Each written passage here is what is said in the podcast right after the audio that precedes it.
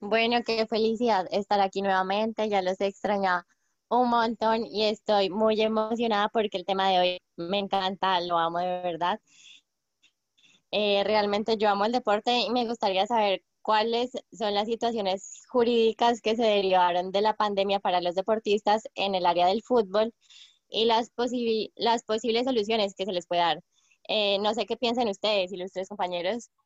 Pues a mí me parece que no solamente en el fútbol, ¿no? sino en todas las disciplinas deportivas.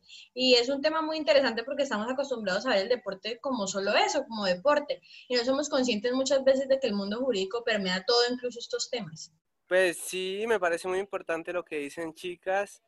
Eh, uno muchas veces está como del lado de, de quien apoya a un equipo, del lado de los hinchas, e ignora cientos de cosas que pasan y que se tienen que configurar muchas veces para poder ver el deporte como tal o incluso para poder ver una transmisión de un deporte en vivo.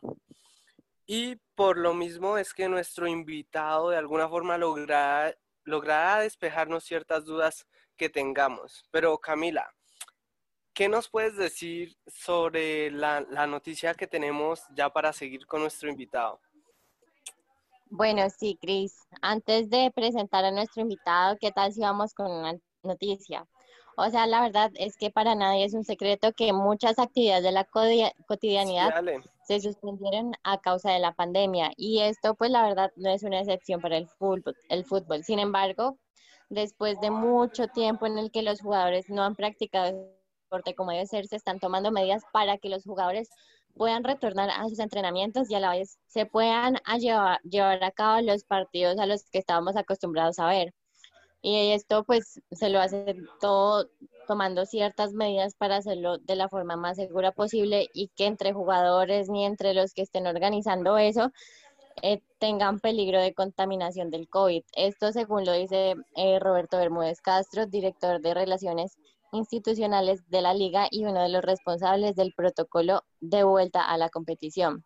La verdad, pues sentimos que el esfuerzo es realmente grande, tuvieron que pensar prácticamente en todo y claramente, pues la inversión de esto es mucho mayor a la acostumbrada para evitar contagios. De igual manera, esa gente, pues, no sé, creemos que gana demasiado y realmente es estar completamente sin hacer nada o tomar, pues, esas medidas que planeó la liga. Es así, Camila, excelente tu aporte con esa noticia que nos ayuda a contextualizarnos sobre lo que pasa a nivel deportivo en nuestro país. Bueno, Juli, cuéntanos un poco sobre el invitado del día de hoy. Bueno, claro que sí. Nuestro invitado del día de hoy es el doctor Andrés Felipe Guapacha Orozco. El doctor es abogado, magíster en Derecho Deportivo Internacional, además de ser un futbolista retirado, es docente de la Universidad de ICESI, la Escuela Nacional del Deporte y es el actual presidente de la Asociación Colombiana de Derecho Deportivo. Doctor, muchísimas gracias por acompañarnos el día de hoy de antemano. Eh, Juliana, Cristian, no a ustedes por tan bonita iniciativa de tocar temas pues relevantes y jurídicos que no se tratan comúnmente. Y bueno, gracias por la invitación. gracias a ti por asistir el día de hoy. Doctor, es un gusto pues, para nosotros también tenerlo aquí en el, en el programa. Resulta llamativo saber que usted fue un, futbolista exitoso, según me contaba y, y según puedo ver en, en noticias. ¿Cómo, ¿Cómo, es ese paso que usted hace de, de la cancha a la academia? ¿Cómo fue este proceso? ¿Nos podría contar un poco acerca de esto? Eh, claro, Cristian, es tal vez de las elecciones más bonitas que hice luego de que pensé en retirarme alguna vez sobre los 32 años, donde sentía que quedaba a mitad de la vida y lo único que sabía hacer hasta ese momento era jugar fútbol. Me preparé para vivir una vida en el fútbol aficionado, luego en el fútbol profesional, desde los 8 años hasta los 19 años que tuve la oportunidad de debutar en el Deportivo Pereira Luego paso al Envigado Fútbol Club, que es donde transcurre la mayor parte de mi carrera, cerca de siete años. Un club que de alguna forma puedo decir que llevo en el corazón porque me formó como jugador profesional y en algunos parámetros de mi vida como un mejor ser humano. Luego también tuve un paso por el deporte esquindío. También pienso yo que exitoso. Cuando voy a Armenia hay gente que lo recuerda a uno con cariño y entonces siente uno que hizo algo bonito, de pronto no tan, tan trascendental que me hubiese llevado a la selección Colombia, que era uno de mis anhelos. Pero bueno, creo que fue un paso positivo por el fútbol profesional y sentía yo que me quedaba algo por hacer, eh, sobre todo en el deporte, y en la que viví muchas, eh, de alguna forma, desequilibrios en los temas contractuales, en los temas de relacionamiento de los jugadores con los directivos, de los jugadores con los clubes y de todo un sistema que de pronto eh, no, no tiene una armonía que debería tener. Entonces se me presentó la oportunidad de eh, matricularme en la Facultad de Derecho y, y, fue una de las decisiones más bonitas que he podido tomar en mi vida porque inmediatamente me sentí identificado con lo que quería hacer para el resto de mi vida y pues termino mi pregrado en una ciudad como Pereira que me ha permitido, eh, a Pereira la llevo en el corazón por muchas cosas. Allá me hice jugador profesional, allá me hice abogado, allá nacieron mis tres hijos, entonces es una ciudad que entraño mucho. Y eh, siguiendo por ese camino académico, sabía yo y tenía muy perfectamente claro que quería seguir formándome en un área muy específica que es el derecho deportivo y para la cual me servía ese camerino previo que ya había tenido. Entonces me permitió identificarme muy bien en qué quería hacer para mi ejercicio profesional y hoy me ha, me ha permitido de alguna forma ser eh, un abogado exitoso, lo puedo decir, en, en, en, temas de derecho deportivo, en la asesoría a deportistas, asesoría a organismos deportivos, en la asesoría a intermediarios, que son los que hacen los negocios en el fútbol. Y es un campo en el que me siento muy cómodo porque eh, me siento hay veces todavía jugando fútbol que todavía practico. Entonces, vuelvo y te digo, me siento como dicen eh, ustedes los muchachos, como pez en el agua. Claro, una vez en el fútbol, por siempre en el fútbol, así como en el derecho. Doctor, claro cuéntenos, cuéntenos cómo ha sido todo el proceso para usted de la Asociación Colombiana de Derecho Deportivo. Claro, ese ha sido todo un reto.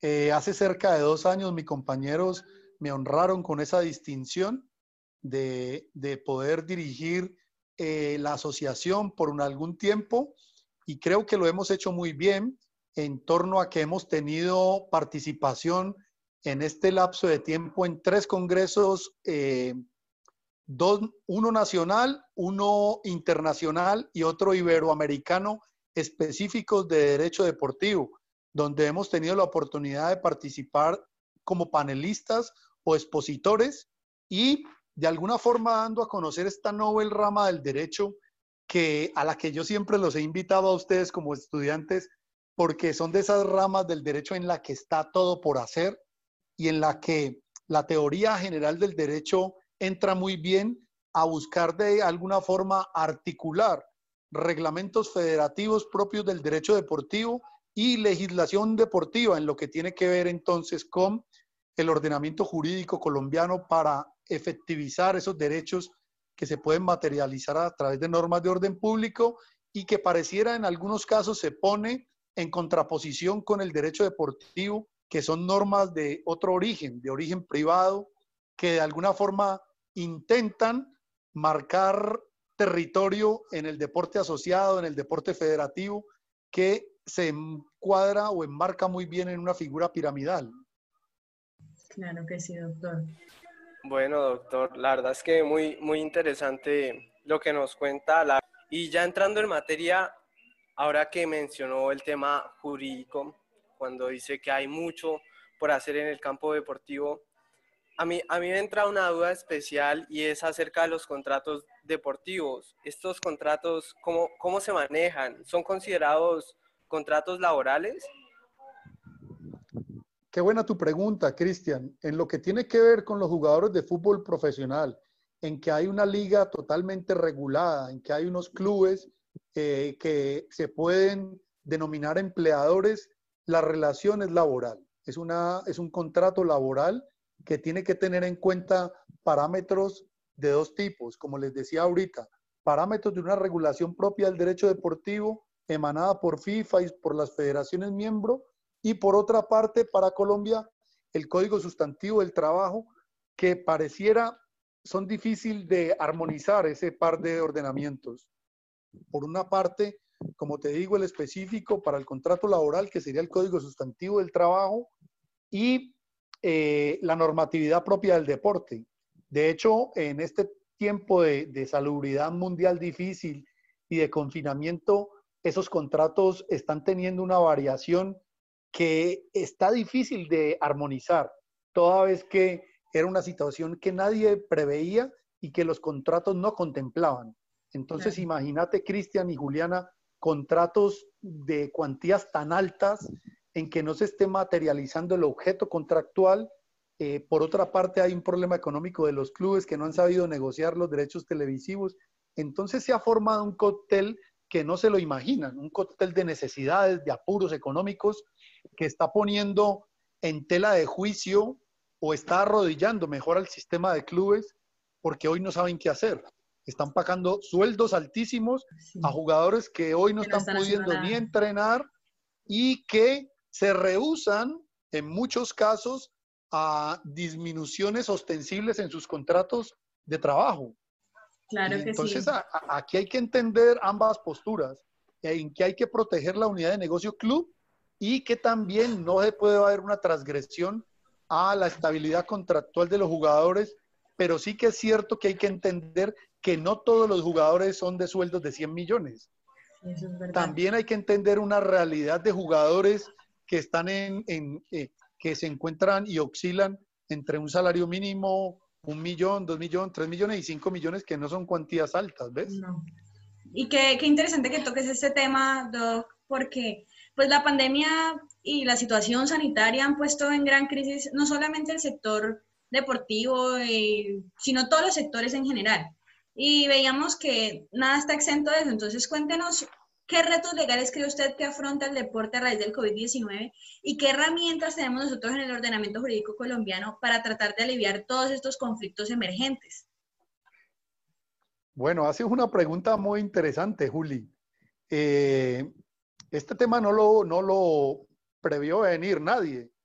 Y en ese orden de ideas estábamos indefensos ante una pandemia que muy seguramente va a variar la forma del relacionamiento contractual y que en lo sucesivo, no solamente en el fútbol y en el deporte, va a seguir contemplando la cláusula de pandemia que nadie tenía prevista.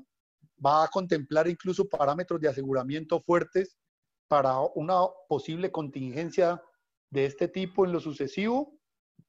Y son muchas las cosas que hay que entrar a reconsiderar y a las cuales hay que hacerle eh, reingeniería. Por lo menos hoy estarían iniciando los Juegos Olímpicos en Tokio 2020 y no se pudieron hacer y sería muy interesante y daría para una tesis eh, analizar las relaciones contractuales que están en suspenso ahí, porque son muchos los contratos que eh, hoy están en vilo de su ejecución y son contratos de unas cuantías muy altas con patrocinadores, con ciudades sede, con toda una logística que está montada para recibir a todo un turismo deportivo que no se va a poder desplazar.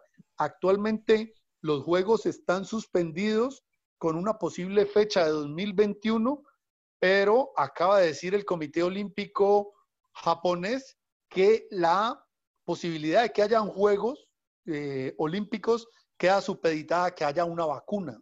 Claro. Entonces, mira cómo yo la verdad veo muy, muy, muy poco probable en el escenario actual que se vayan a materializar o a ejecutar los Juegos Olímpicos de 2020, que entre cosas mantuvieron su mismo nombre y no obstante se puedan hacer en el 2021, van a seguir siendo denominados Tokio 2020, que vuelvo y te digo, están en vilo y sobre todo con contratos en vilo, en suspenso, de unas cuantías, no voy a decir grandes. Y además, además inversiones, inversiones estatales que, se, que los países cuando, cuando tienen este tipo de eventos tienen que realizar, que en estos momentos se están viendo como ¿para qué lo hicimos? O pudimos esperar un poco más, o se dejó invertir en tal cosa para esto. Entonces, eso representa un, un problema bastante grande, no solo, no solo para los deportistas o las federaciones, sino también para los estados que invierten, ¿cierto?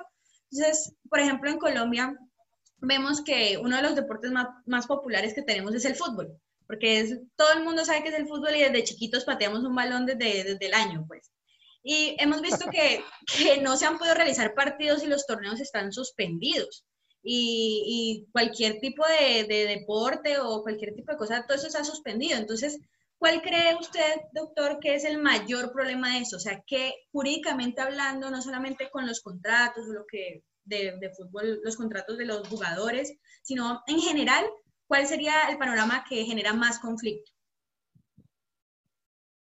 como ya lo decíamos, Juliana y Cristian, para mí el tema contractual. El tema contractual hoy casi que está mm, llevando a los clubes a la quiebra. Y eso en el contexto de, de una economía dominó que se está viendo afectada. Eh, y es sobre todo en el campo en el que trabajo yo. La verdad, va a pasar mucho tiempo en que nos podamos recuperar de lo que viene y lo que va a, a, ver a futuro es una reingeniería de todas esas relaciones contractuales. Como ya lo decíamos, aquí vamos a tener que tener nuevos parámetros para mirar a ver de qué forma salimos a flote todos, no solamente en el fútbol, no solamente en el deporte, sino también en otros sectores como el turismo, como, ¿qué te digo yo? Pero tampoco podemos dejar de vista, y es uno de los temas del programa, que hay otras manifestaciones deportivas que están creciendo. Mira los eSports, cómo van disparados. Y me parece que ahí tenemos una oportunidad de oro para hacer, como te digo, una reingeniería de nuestro sistema nacional de deporte que curiosamente hoy no admite como deporte al deporte electrónico como sí lo hacen en otros países. Estamos perdiendo una oportunidad de oro. Sí, bastante grande.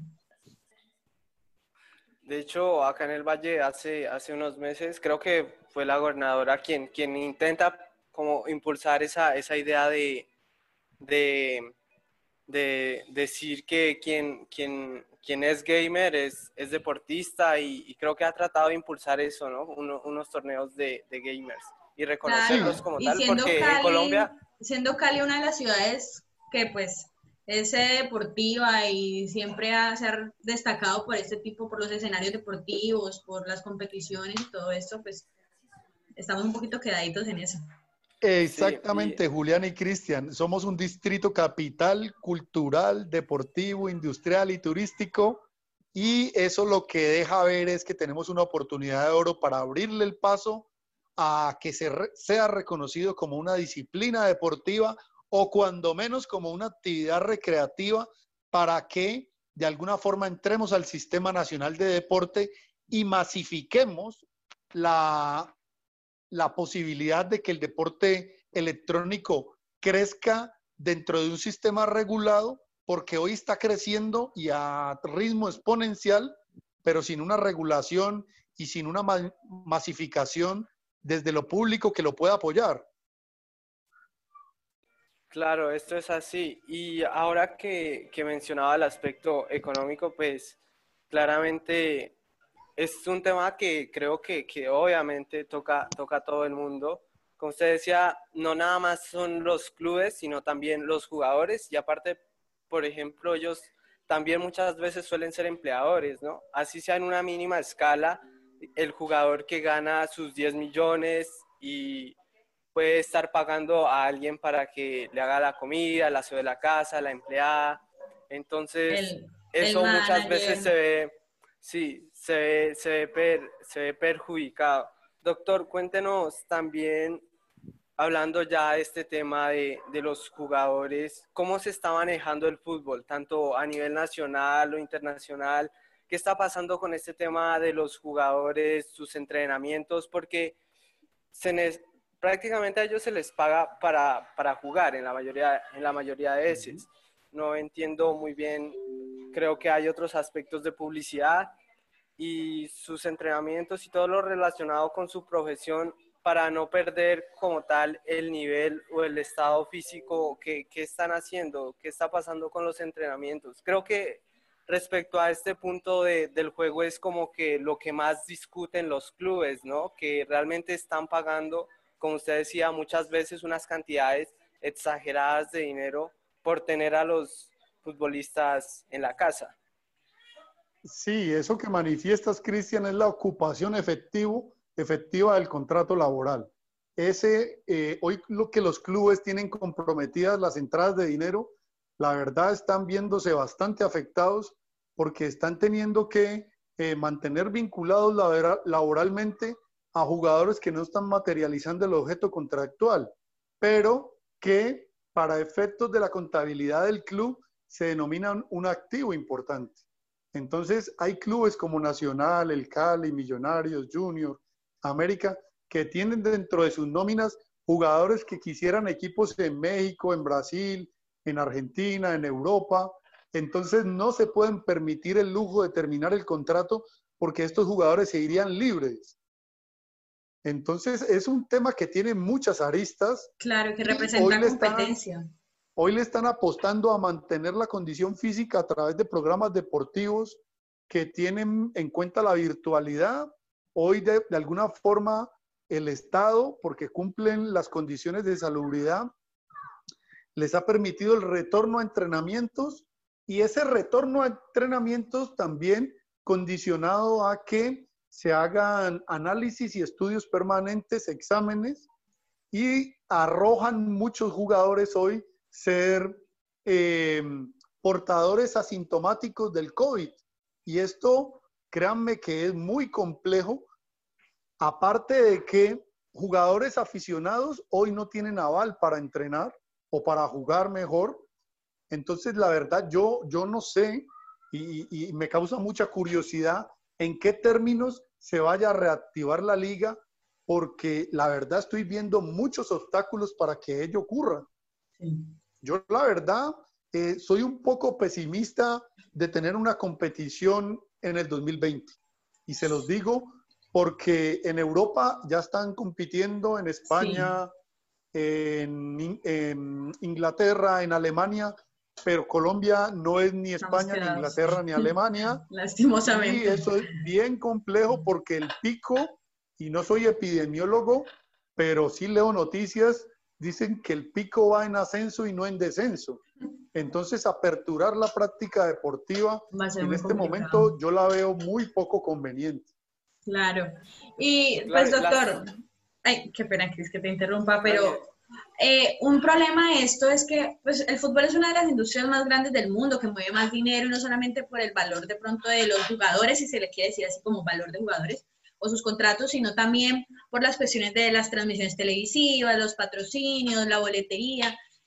¿Cómo queda esto a raíz de todo lo que es la pandemia y qué, o sea, por la imposibilidad de jugar, jurídicamente hablando, qué medidas tienen o cuáles son las afectaciones o qué podría surgir a raíz de esto? Porque los derechos televisivos sabemos que son carísimos, que eso tiene un movimiento de dinero súper alto, entonces, ¿Cómo, ¿Cómo se maneja esto en ese momento? Hoy hay un problema muy grande porque quienes ostentan la propiedad de esos derechos televisivos han pagado cuantías muy altas y muchas de ellas son a pagos periódicos y hoy tienen suspendidos los pagos porque pues no hay materialización del objeto contractual. Aunque hay una discusión buena y se las planteo. Eh, de pronto, Cristian, no sé si sea futbolero o no en, en parámetros de gamer, ¿Has jugado FIFA 20? Uy, profe, la verdad es que lo voy a ser bien sincero. Yo al fútbol le tengo pánico. yo creo que yo, sé más. Les cuento. Yo, les cuento, Juliana, y Cristian. Eh, la competición en la consola de FIFA 20 de EA Games eh, hace una reproducción virtual de, de, la realidad de los clubes. Te cuento, Cristian y Juliana, que eh, los uniformes de los clubes que aparecen en la plataforma del juego FIFA 20 tienen la camiseta actual de todos los clubes. O sea, puedes ver los patrocinadores en las camisetas y muchos clubes hoy están exponiéndole a su patrocinador que sí están haciendo exposición de marca. Mira qué teoría tan interesante. interesante. Entonces habría que mirar en qué términos. Ah, bueno, entonces sí es como le metemos términos jurídicos al deporte. No, y no solo eso, sino que los equipos manejan ya redes sociales y en las redes sociales salen los logos, los, las camisetas, salen las marcas, salen todo ese tipo de cosas que también reproducen en cierta medida esa publicidad o ese tipo de patrocinio que ellos hacen. Entonces uno podría discutir si en realidad se está haciendo exposición de marca o no, porque si, el, si bien hay confinamiento y no hay competición, de todas formas la exposición de deporte electrónico es masiva y exponencial. Entonces se puede decir y medir y evaluar si se está haciendo exposición de marca o no en razón de que los uniformes llevan sus patrocinadores.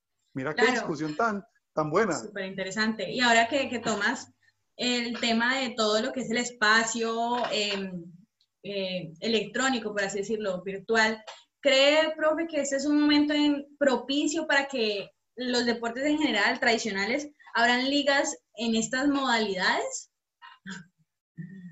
Eh, de hecho, yo asesoro a, una a uno de los movimientos, en Colombia hay varios movimientos que se están moviendo en ese sentido, que es FEDECOLDE, que es la Federación Colombiana de Deporte Electrónico, que hace competición permanente y mm, de alguna forma le está solicitando al sistema el reconocimiento, pero hay otras iniciativas.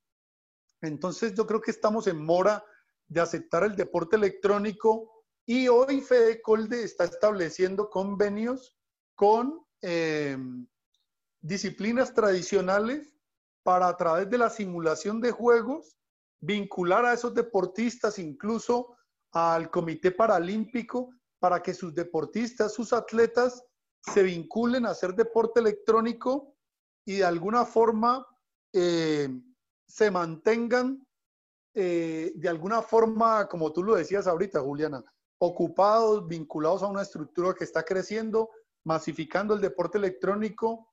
Eh, te lo cuento que funciona muy bien, por lo menos en la liga de,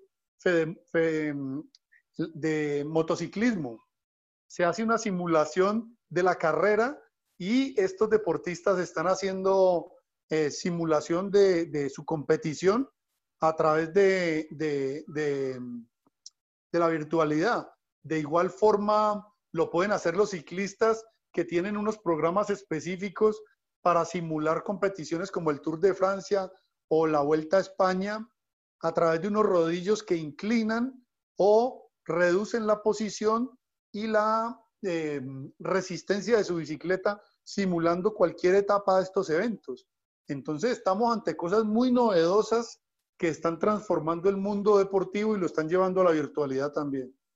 Qué, qué interesante todo esto, profe. Aquí vemos ese momento en el que todo se, se amalgama, la tecnología, el deporte, el derecho, el mundo jurídico, todo, todo, todo. Uno cree que ese tipo de cosas son ajenas o, todo ese tipo de situaciones no las tenemos que tener tan presentes y, y todo, es, todo es un conjunto que sirve para, para solucionar ese tipo de problemas que, que surgen y, y, tomar herramientas nuevas. Entonces... Eh, Cuéntenos, doctor. No, dale, tranquila. Eh, no, iba a decir que por eso el estudio del derecho es tan bonito, porque nos permite profundizar en ramas tan novedosas como la que hoy tocamos, que es el derecho deportivo, y que es bastante apasionante. Eh, yo siempre invito a los estudiantes a que, bueno, yo me muevo en el tema del derecho del fútbol, el derecho deportivo, pero aquí eh, alguien puede profundizar en disciplinas como el voleibol, que también presuponen transferencias, o el básquetbol, o eh, porque mira qué tan interesante, ahorita Juliana decía que el fútbol mueve mucho dinero. Créeme que el movimiento de dinero del fútbol es minúsculo si se compara con eh, los cuatro grandes deportes estadounidenses, el hockey, el básquetbol, el, el béisbol y el fútbol americano. Y ahí sí estaríamos hablando de cifras astronómicas. Y te puedo decir sobre todo en MLB, en el béisbol, eh, el sistema hoy está de alguna forma eh, adoptando, si se quiere, y me disculpan el término, jugadores colombianos. Entonces, miren cómo aquí hay temas interesantes para investigar. Y que aquí salen beisbolistas muy buenos, por ejemplo en Cartagena, que tiene esos escenarios deportivos de béisbol monumentales. Recuerda, Juli, cuando te decía que si uno tiene la posibilidad de gestionar la carrera de un deportista de élite, yo creo que con ese negocio jurídico solamente tiene. Si estamos hablando de un deportista de alto rendimiento. Que además, que además es un campo que nosotros los, los abogados no, no ahondamos usualmente, como que no creemos o de pronto no vemos tan cercano a nosotros. Por eso se hablaba mucho de la importancia de que este tipo de cátedras se incluyan en las facultades de Derecho. Bueno, pues yo creo que, que sí debería, en nuestra universidad se, se, dicta este curso, pero como Juliana dice, es, es bastante poco conocido. La verdad, uno más uno, que todo se centra en otras ramas del derecho tradicionales. Sí, y, y, también porque resulta ser algo muy privatista. Entonces uno lo ve un poco más alejado de, del, tema, del tema legal y, y, cuando uno va a ver la realidad es completamente distinta. Siempre, siempre se está haciendo un contrato, siempre se necesita personas que sepan y, y creo que, por ejemplo, acá el profe tiene, tiene un plus y es que ya conoce del medio, previamente conoció y, y es distinto, supongamos, uno salir a enfrentar un mundo laboral ejerciendo como asesor deportivo sin tener previa experiencia, allá, por ejemplo, al menos habiendo conocido a, a jugadores o teniendo amigos.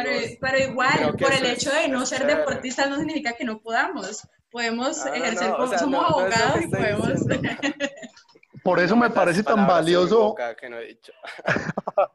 Por eso me parece tan valioso la iniciativa que tiene de incluir en derecho para hacer. Y creo que creo que de alguna forma eh, se ha hecho una buena labor, porque incluso estudiantes han terminado al interior de clubes profesionales haciendo su práctica.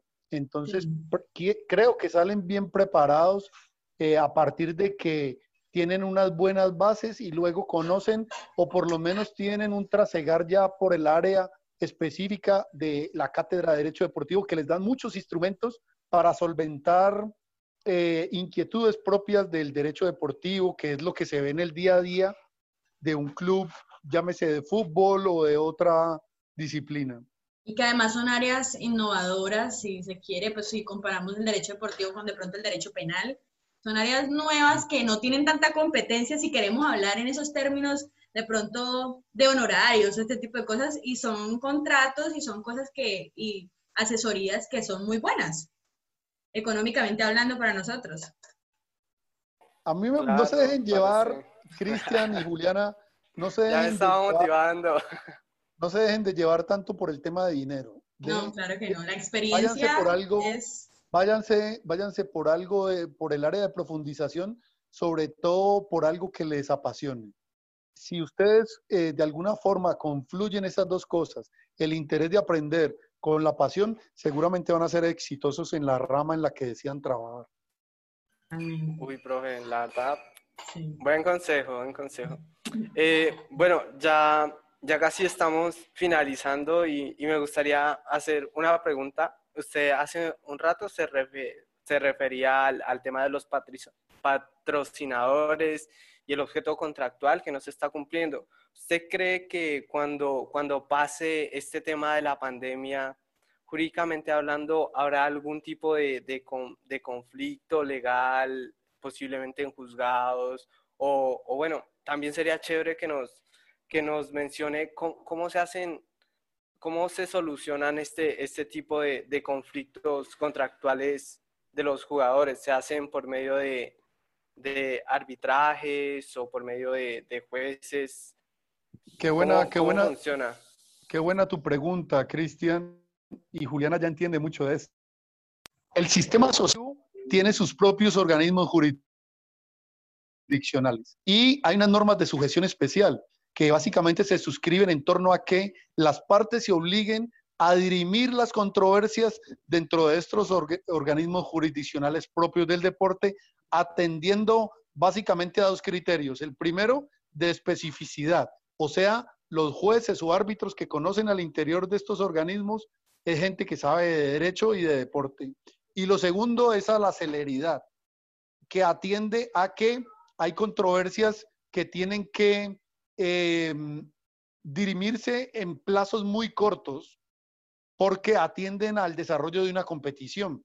Entonces, eh, esa obligación estatutaria eh, puede ser transgredida cuando eh, los jugadores o deportistas del sistema federativo salen del sistema a solventar sus problemas en el ordenamiento jurídico.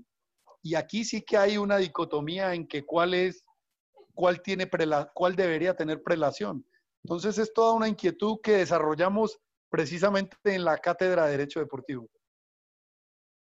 Además es súper interesante. a mí, a mí la, materia de Derecho Deportivo, sí. A mí, por ejemplo, personalmente Derecho Deportivo me gustó mucho porque era algo como novedoso que yo no tenía ni idea ni cómo funcionaba ni nada y, me pareció muy chévere porque, pues, qué chévere que uno tenga la posibilidad de conocer esas áreas que son nuevas y que, bueno, nuevas entre comillas y que pues para nosotros lo son y que uno aprende mucho y, y es muy chévere. La verdad es muy bacano. Entonces, ya para cerrar, profe, tenemos una sección nueva en nuestro programa que se llama esto o aquello. Es un jueguito. Entonces, te vamos a dar dos opciones rapidito y tú escoges una de esas dos, ¿vale?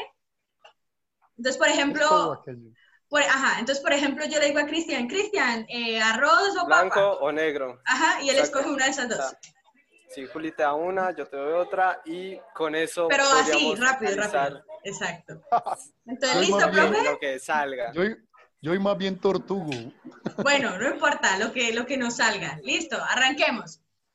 Profe, ¿derecho privado o derecho público? Derecho privado. ¿Falcao o James? James. ¿Barça o Real Madrid? Barça, por supuesto. ¿América o Deportivo Cali? Ahí alguien me dijo que era un agnóstico del fútbol. No, no, creo en ninguno. Veo ¿Cristiano, fútbol. ¿Cristiano o Messi? Uf. Cristiano. ¿Amistosos o competencia? Competencia. ¿Fútbol latinoamericano o europeo? Latinoamericano. ¿Envigado o Quindío? Envigado. ¿Fútbol o derecho? Derecho. ¿Spider-Man o el hombre araña? el hombre araña. Se habla, se habla, español. es que hace poco, hace poco y para despedir, el Tribunal de Arbitramiento Deportivo, que es la corte de cierre en Lausanne, Suiza, admitió el español como una lengua oficial. Entonces, se habla español.